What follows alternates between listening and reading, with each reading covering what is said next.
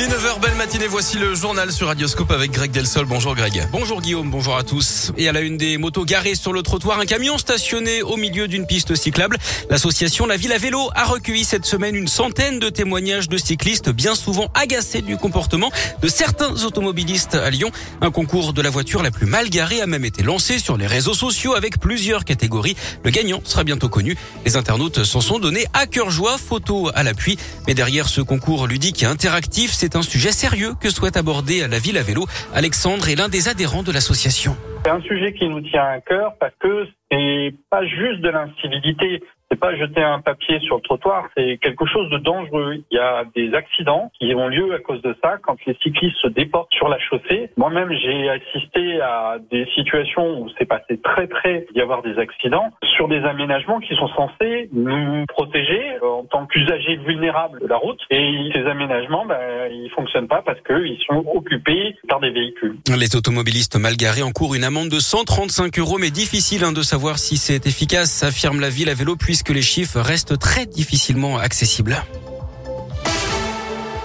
Attention sur les routes avec la fermeture du tunnel sous Fourvière et de l'A7 ce week-end. Travaux conjoints sous le tunnel et sur le viaduc de Pierre-Bénite. Ça concerne les tronçons entre la porte du Val-Vert et la sortie à Lyon-Centre sur la M7 dans les deux sens dans le secteur de Fourvière.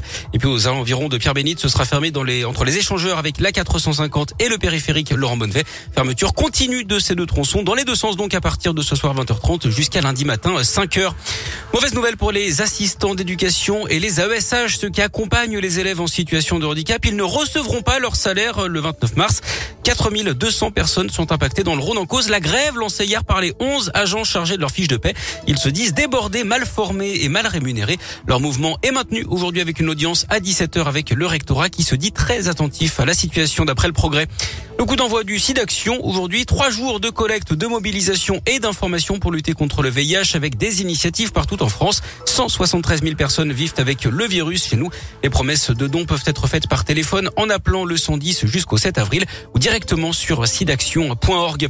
Le corps d'un homme calciné retrouvé à Tizy-les-Bourgs dans les monts du Lyonnais. Hier, la victime était âgée de 70 ans d'après le progrès. Son corps a été retrouvé dans un champ en fin de journée.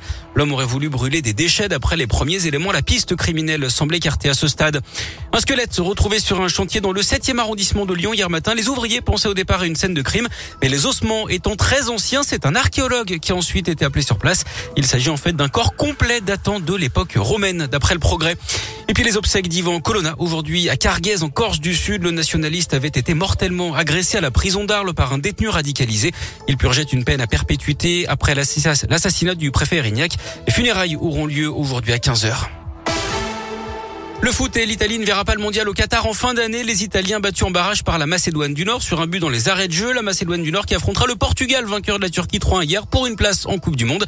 Le match aura lieu le 29 mars. La Pologne affrontera la Suède. Et puis ce soir, les Bleus euh, jouent face à la Côte d'Ivoire. C'est un match amical à suivre à 21h15 sur M6.